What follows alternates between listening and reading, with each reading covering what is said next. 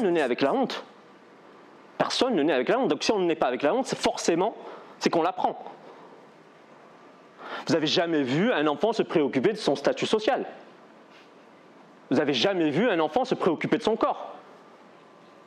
Et ça en est à un point où ils peuvent se, balader à poil, ça ne les dérange pas. Vous avez déjà vu un enfant se balader à poil et, lui, il n'en a rien à foutre. Par contre, nous, on a une braguette ouverte, c'est le scandale. C'est la catastrophe. Même là, j'ose pas regarder la mienne. Et même, si vous voulez encore plus pire, on a tous ce rêve où on peut se retrouver à poil devant des gens. Mais ce rêve-là, ce n'est pas un rêve érotique. Hein. Pour la plupart des gens, c'est un cauchemar. Alors, bien sûr, euh, enfin même, c'est même un cauchemar pour les nudistes, hein, je, vous rassure tous. Euh, alors bien sûr, mon propos, c'est pas de, savoir euh, où est-ce qu'il y a des plages nudistes, c'est pas ça le propos. Le propos, c'est de comprendre tout simplement, ben, si la honte, on n'est pas avec, c'est qu'on l'apprend. Et on l'apprend comment? Ben, En fait, qu'on est confronté pour la première fois au monde extérieur, très très jeune. On a tous ces déclics où on s'aperçoit qu'on n'est plus la mesure universelle du monde. Et que dans le monde, il y a les autres et il y a des règles. Et ça commence par un déclic. Je, je pense que vous avez tous eu ce déclic. Ce déclic, c'est lorsque vous découvrez qu'il y a des horaires au repas. Parce que, avant ça, vous pouvez crier que vous avez faim et on vous apporte un biberon, un repas et tout le monde est là. Et puis, un jour, vous pleurez, vous criez, vous avez faim, vous allez voir votre père, votre mère, vous leur dites que vous avez faim et qu'est-ce qu'ils vous répondent? Ce n'est pas l'heure de manger. Et là, le miroir se brise. Parce que là, vous découvrez quoi? Vous découvrez que vous n'êtes plus la mesure universelle du monde. Et non seulement vous n'êtes plus la mesure universelle du monde, mais vous découvrez qu'il y a un monde au-delà de vous et qu'il y a aussi des règles dans ce monde-là. Et c'est aussi à partir de cet âge-là que vous allez découvrir l'empathie. Parce qu'effectivement, on n'est pas avec l'empathie. L'empathie se développe à partir de 3-4 ans. C'est quoi l'empathie? L'empathie, c'est cette capacité à faire notre le regard de l'autre. Et ça veut dire quoi? Ça veut dire que sans empathie, pas de honte. Parce que si je reprends l'exemple précédent sur la nudité, je suis persuadé que certains d'entre vous doivent se balader à poil ou quasi à poil chez elles ou chez eux. Sauf que ça ne les gêne pas. Par contre, ce qui va les gêner, va les embarrasser, bah, c'est si quelqu'un les voit. Et qu'est-ce que ça veut dire? Ça veut dire que c'est toujours l'autre qui, va vous, qui va vous euh, pointer et vous montrer bah, la honte. Et en quoi vous devez être honteux? Et si je reviens un petit peu au sujet, je me suis dit que si je veux que les gens arrêtent de se sentir euh, comme de la merde, ben j'ai qu'à supprimer la honte. Tu supprimes la honte, tu supprimes ce sentiment euh, merdique où tu arrêtes de te prendre pour de la merde? Sauf que j'avais faux. Parce que c'est pas avec ça que je veux que vous repartiez aujourd'hui. En réalité, je me suis aperçu que quand on, quand on arrivait à se prendre pour de la merde, c'était pas forcément pour qui on est, mais surtout pour ce qu'on faisait. Et du coup, c'est pas une question de honte, c'est une question de culpabilité. Parce que la honte, quand on est euh, honteux, on, on a honte de ce qu'on est. Par contre, quand on se sent coupable, on se sent coupable pour ce qu'on fait. Et généralement, ce qu'on fait, c'est insuffisant ou c'est mal fait. Et c'est pour ça qu'on se sent coupable. Et c'est pour ça qu'on se sent merdique. Alors aujourd'hui, le spectre de cette conférence, ce n'est pas de s'intéresser à l'être, c'est de surtout s'intéresser aux actions. Et de vous guérir définitivement du fait que vous puissiez vous sentir merdique pour ce que vous faites. Alors avant de commencer, j'avais plusieurs choses à préciser. La première chose que je voulais préciser, c'est la puissance de la culpabilité. Je pense que c'est l'arme de manipulation massive des mamans. Parce qu'à un moment donné, elle va vous dire ne mange pas entre les, repas. Mais vous, vous avez envie de glace. Alors il va se passer un truc. Vous allez prendre une balance. Vous allez dire tiens, j'ai une envie de glace. Et de l'autre côté, vous avez le sentiment de culpabilité et de décevoir votre maman. Alors, quand la culpabilité pèse beaucoup plus lourd que la glace, vous n'allez pas manger la glace. Sauf qu'elle est vicieuse, la culpabilité, parce qu'elle revient avant que vous mangez la glace et aussi après avoir mangé la glace. Parce qu'une fois que vous avez mangé la glace, il se passe quoi? Vous vous sentez quand même coupable. Ce qui gâche un petit peu le plaisir. La deuxième chose sur laquelle je voulais vous rassurer, il n'y a pas une personne sur cette planète qui ne s'est pas senti à un moment ou à un autre merdique, ou qui n'a pas l'impression d'avoir fait quelque chose de merdique. Je veux dire que tu t'appelles Obama, que tu t'appelles Mbappé ou que tu t'appelles Oprah Winfrey, à un moment ou à un autre dans ta vie ou dans la journée, tu as eu ce sentiment, tu te sentais comme merdique. Donc rassurez-vous sur cette question-là. Je pense que, enfin, en vrai, il y a une exception.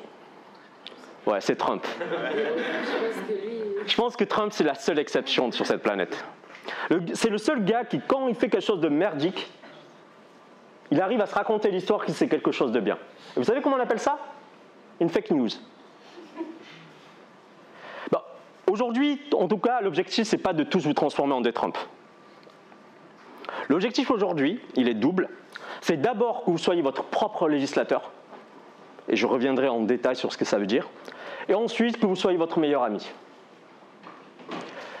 Et effectivement, il faut d'abord que vous soyez votre propre législateur. Pourquoi? Parce que si vous vous sentez coupable, c'est que forcément, à un moment ou à un autre, il y a eu un procès.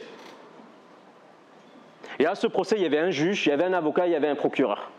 Et ce procès-là, il a eu lieu où? Dans votre tête. Et vous l'avez perdu. Et si je récapitule, vous avez perdu un procès qui a eu lieu dans votre tête. C'est à ce point absurde. Mais admettons, admettons que c'est l'avocat qui est pourri. Admettons que c'est un avocat qui est commis d'office. Admettons que c'est un mauvais avocat. Bref, c'est la faute de l'avocat. Sauf que s'il y a un procès, c'est que vous avez enfreint des règles. S'il y a un procès, c'est que vous avez enfreint des lois. Mais quelles sont-elles Quelles sont les lois que vous avez enfreint C'est là où la plupart des gens échouent. Parce que la plupart des gens échouent, ils jouent le jeu sans en connaître les règles. Ben, c'est forcément, si tu joues un jeu sans connaître les règles, tu peux que perdre.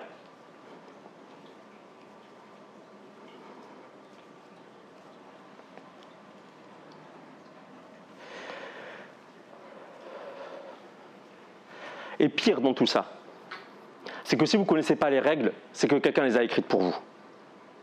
Et vous savez qui les a écrites?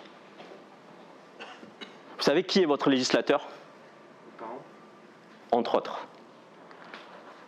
Je l'ai appelé la voix intérieure. Et là, je vous prends à témoin, tous, et je vous dis tous, là, euh, de, euh, enfin, de manière radicale, nique la voix intérieure. Pourquoi? Parce que moi, ma voix intérieure, elle m'a jamais encouragé à quoi que ce soit. Euh, je ne sais pas si on a tous les mêmes voix intérieures, mais moi encore, la voix intérieure, elle m'a parlé hier soir, j'étais en train de courir. Je faisais mon 10 km nocturne. Ma voix intérieure me disait quoi? Mais qu'est-ce que tu fous là, mec? Rentre chez toi. Va manger un pépito. Mat Netflix. J'ai jamais eu une voix intérieure qui m'a encouragé à faire quoi que ce soit. Et à chaque fois, il a fallu que J'utilise ma voix extérieure, parce que je ne sais pas comment dire autrement, pour dire non, mais tu peux le faire, un dernier kilomètre. Et je lui dis là, n'écoutez pas les gourous, n'écoutez pas les coachs qui vous disent écoutez votre voix intérieure. Non, nique la voix intérieure. Et pourquoi nique la voix intérieure? Parce qu'en réalité, c'est quoi cette voix, cette foutue voix intérieure? En fait, de la même manière qu'on n'est pas euh, honteux, on n'est pas coupable, on n'est pas merdique. Cette voix intérieure, c'est quoi? C'est l'amalgame de tous les jugements des autres et notamment de ceux qui ont pu représenter une autorité dans notre vie, les parents, les profs ou un manager ou je ne sais pas quoi, et qu'on a intériorisé en nous. C'est ça, la voix intérieure. Et le pire dans tout ça, c'est quand on confond cette voix avec ce que nous voulons. Parce que cette voix-là, quand elle s'exprime, on confond ce que nous voulons avec ce que les autres veulent de nous. Et du coup, on n'obéit pas à nos propres règles. Donc la première chose à faire, c'est d'être son propre législateur. Et comment vous pouvez faire ça? Écrivez votre propre manifeste personnel. Écrivez les règles pour lesquelles vous êtes prêt à vous, tout simplement à suivre. J'ai écrit mon manifeste personnel il y a maintenant 5 ans. Et du coup, j'ai découvert entre-temps qu'il y avait deux défauts et un énorme avantage. Les deux défauts, c'est quoi? Déjà, un manifeste personnel, ça ne peut pas être exhaustif.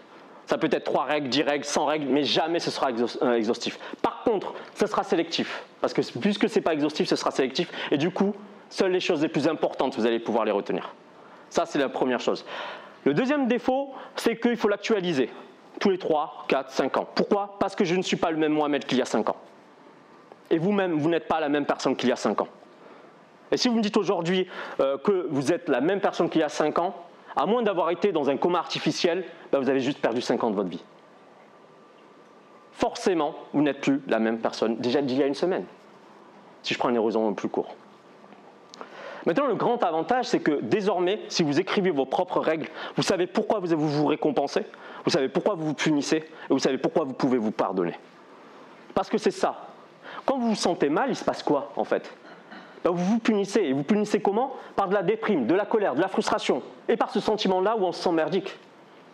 Et quand vous respectez vos règles, il se passe quoi? Ben, Vous vous récompensez. Vous récompensez comment? Par de la joie, de l'enthousiasme, de l'euphorie.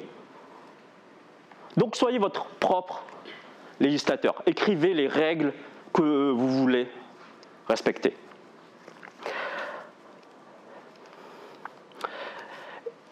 Ce que je n'ai pas dit, c'est que ce sentiment-là où vous commencez à vous sentir merdique, c'est un signal. De la même manière que vous avez le voyant qui s'allume quand il n'y a plus d'essence sur votre voiture. Et c'est un signal pourquoi C'est un signal pour vous dire que vous avez mal agi envers vous-même, ou bien vous n'avez pas agi pour votre bien. Et ce signal-là, ça signifie quoi? En réalité, ça signifie juste qu'il faut que tu passes à l'action. Comme la plupart des émotions, c'est un signal et ça précède une action. Pourquoi? Parce qu'à un moment donné, tu as beau te sentir merdique, ce que tu veux, c'est juste te sentir bien après. Mais pour ça, il faut que tu te mettes en action. Et pourquoi on veut tous se sentir bien? Même si personne ne va se l'avouer, et même si j'avoue que le thème est devenu un petit peu euh, ésotérique aujourd'hui, ce qu'on cherche, ce qu'on poursuit tous, c'est le bonheur. Sauf que personne n'arrive à en donner. Le passage à l'action, c'est bien, mais je pense que ça doit se faire en deux temps. En vrai, un temps où il faut aussi euh, processer le truc avant de passer à l'action. Parce que si tu fais que passer, enfin que faire de l'action, de l'action, de l'action, mais que tu tu, tu ressens pas le truc que tu vis pas, bah, je pense que tu n'avances pas en fait. Je sais pas si je suis claire. Euh, non, je n'ai pas compris. Euh, dans le sens, oui, quelle action, euh, quelle action faire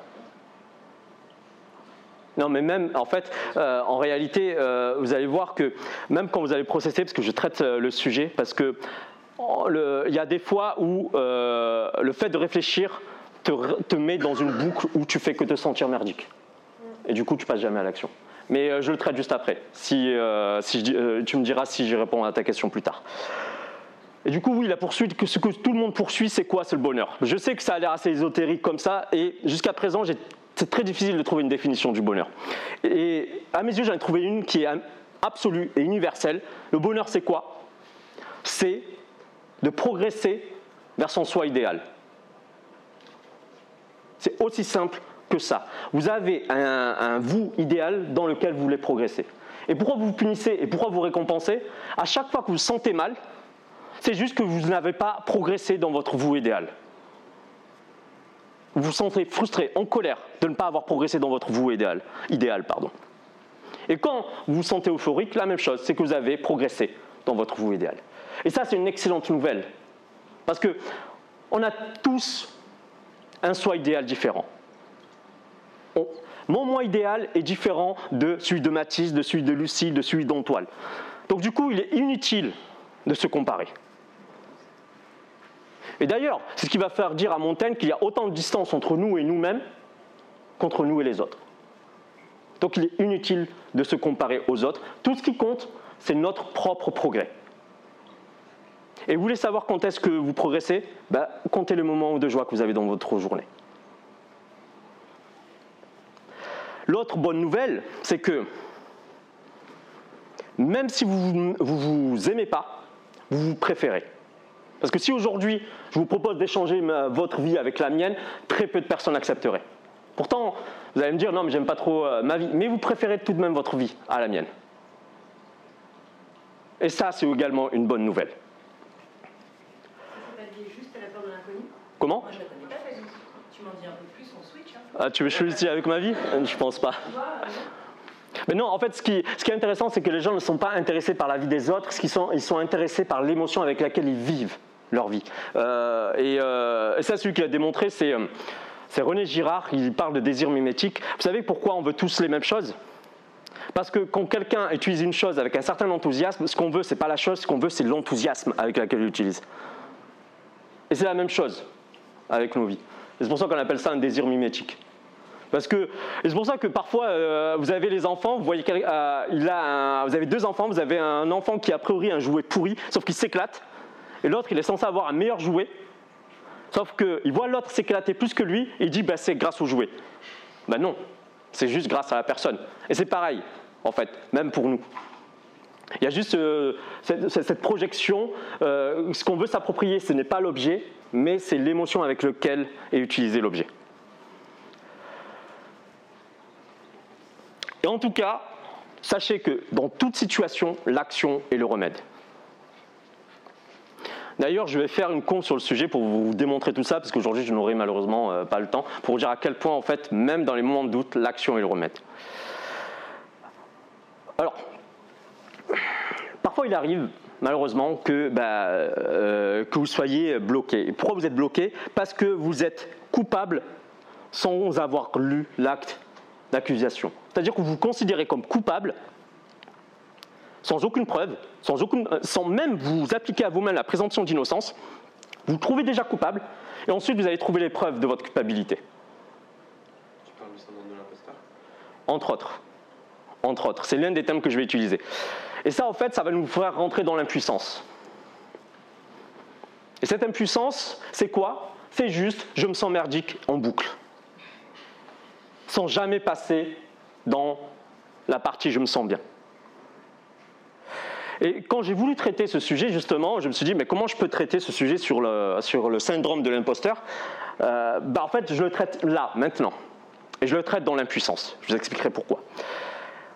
Dans une première partie. La deuxième partie, je vais traiter l'impuissance apprise. Donc, pour venir sur le syndrome de l'imposteur, à l'origine, je pensais, moi, euh, avec moi, ma, connaissance de, de l'époque, le syndrome de l'imposteur, c'était un jeu de rôle. Que tu te mettais en cercle et tu devais trouver l'imposteur une sorte de loup-garou de tierce-lieu, mais sans les loups, euh, pour le coup. Euh, ouais, ouais, ouais c'est ça, c'était, c'était un Cluedo. mais bah, c'était ma culture de l'époque.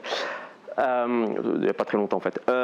et, et, du coup, mais en fait, quand j'ai découvert c'était, quoi le syndrome de, l'imposteur, je m'en suis aperçu qu'également j'en souffrais. Et que j'ai essayé de trouver un moyen de, guérir ou au moins de réduire l'intensité. Parce que je pense que tout le monde ressent euh, ce, syndrome de l'imposteur. La différence, c'est quoi? C'est l'intensité avec laquelle on le ressent.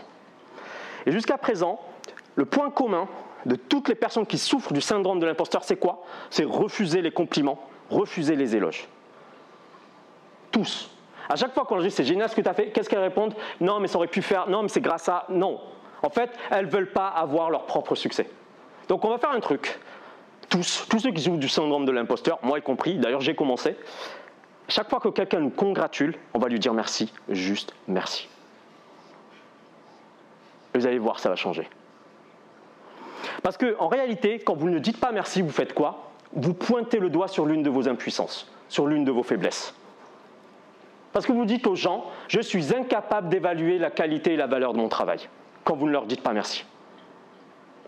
Et moi le premier, hein, vous savez, aujourd'hui, je vends des confs à 1000 euros la demi-heure. Et faire payer cette conf-là ce soir m'a demandé un effort insurmontable. Parce que ce n'est pas moi euh, qui suis à l'origine de ça. À l'origine, j'ai un pote qui est commercial qui m'a dit tu devrais le faire. Il m'a dit tu devrais vendre les billets 20 euros. J'ai trouvé ça, mais non, pas possible, ça vaut pas 20 euros. Fait, si, si, ça vaut 20 euros. J'ai reçu jusqu'à 5. Après, je me suis arrêté. Et c'est pour vous dire à quel point on peut être nos, bah, on, peut être, on peut se saboter euh, soi-même. Maintenant, tous ensemble, chaque fois que vous pensez, qu'on vous, enfin, chaque fois qu'on fait un compliment, dites juste merci.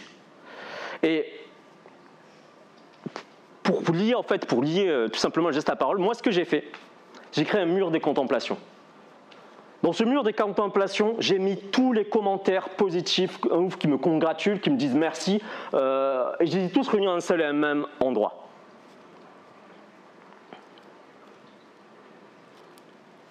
Tout simplement pour que j'apprenne. Pardon Ah. Ok. Tout ça, tout ça pour commencer à apprendre à accepter les merci et à accepter euh, euh, les compliments. Parce que je me suis rendu compte que je suis un drogué. Et ma drogue à moi, c'est quoi? C'est d'avoir un impact sur les gens. Et comment tu veux mesurer ça? Ben, Au nombre de merci, au nombre de compliments que tu reçois. Aujourd'hui, si vous me demandez quel est mon indicateur de performance, mon indicateur de performance, c'est le nombre de merci que je reçois et le nombre de compliments que je reçois. Donc, dans mon objectif, c'est d'en recevoir le plus possible. Il y a des gens qui ont comme indicateur de performance un chiffre d'affaires, un nombre de salariés. Moi, c'est le nombre de merci ou le nombre de c'est génial ce que tu viens de dire. Et c'est ça aujourd'hui mon indicateur de performance. Et c'est comme ça que je mesure si j'ai un impact sur les gens ou pas.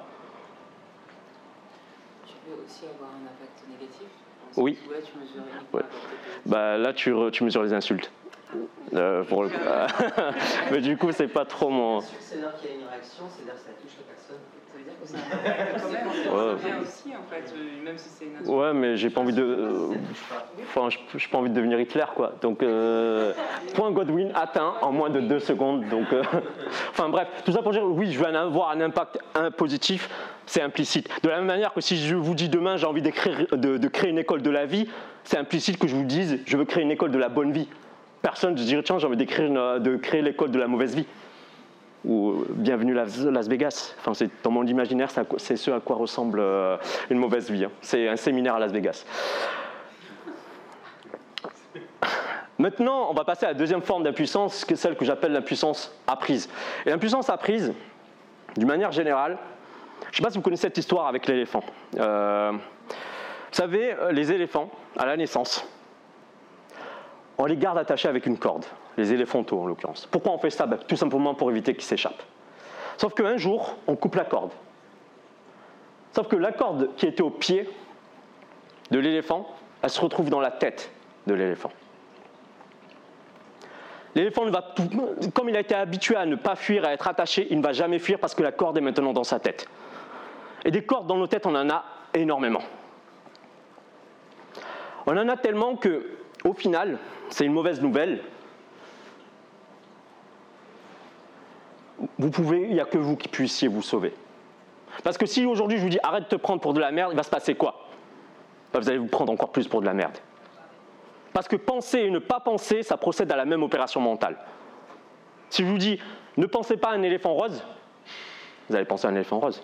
Si je vous dis ne pensez pas à un éléphant rose avec un parapluie bleu, vous allez penser à un éléphant rose avec un parapluie bleu.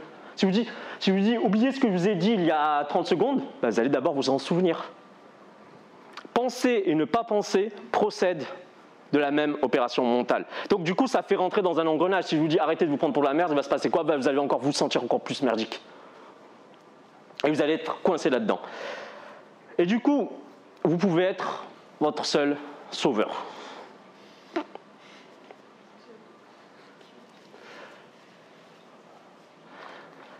Parce que au final, est-ce que ça vaut le coup de se condamner à perpétuité pour ça? C'est la vraie question que vous devez vous poser. Est-ce que ça vaut le coup de se condamner à perpétuité pour ça? Non. Et du coup, de toute façon, si vous, c'est comme si, euh, si vous étiez coincé avec ce- ce- ce- ce- cet état d'esprit, c'est comme si vous vous plaigniez du mauvais temps par beau temps. Parce que vous, comment je pourrais le formuler autrement? Parce que tout simplement, tu t'es condamné à vie. Parce que dans toute ta vie, tu as connu un mauvais moment et tu penses que toute ta vie, ce sera un mauvais moment. Sauf que, ah, je, me plais souvent à le dire, on dit souvent que les bonnes choses ont une fin, mais on oublie de dire que les mauvaises choses aussi. Qu'est-ce que ça veut dire? Ça veut dire juste pardonnez-vous. Et c'est ça l'acte le plus important à faire. Parce que vous n'avez pas besoin, euh, la plupart des gens pensent qu'à ce niveau-là, qu'ils ont besoin d'augmenter leur auto-estime. Non, c'est faux. Ce dont ils ont besoin, c'est d'augmenter leur autocompassion. Et vous devez vous pardonner de la même manière que vous diriez à votre meilleur ami de se pardonner. Vous ne devez pas vous traiter moins bien que votre meilleur ami. En cela, devenez votre meilleur ami. Alors conclusion. Alors conclusion, si aujourd'hui euh, j'avais deux choses à vous, deux choses à retenir sur le fait d'arrêter de se prendre pour de la merde, la première chose c'est que vous devez être votre propre législateur.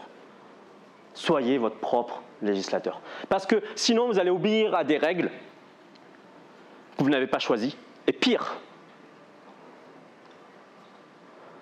les règles qui n'ont pas été écrites avec vous, la plupart du temps sont écrites contre vous. Donc réfléchissez bien aux règles que vous voulez écrire. Et, d'une manière générale, le manifeste que vous allez écrire, en fait, va être une représentation concrète du vous idéal que vous voulez poursuivre. Ça, c'est la première chose. Et la deuxième chose, soyez votre meilleur ami. Parce que si vous écrivez quelque chose sur lequel vous voulez attendre, vous allez non seulement vous récompenser parce que vous, vous progressez, mais vous allez aussi vous punir quand ce n'est pas le cas. Mais vous allez vous pardonner. Et se pardonner, c'est le meilleur moyen de se remettre à l'action. C'est le meilleur moyen de passer, de sortir de cette boucle infernale de je me sens merdique, je me sens merdique à je me sens bien. Et en cela, l'action sera toujours le remède. for you.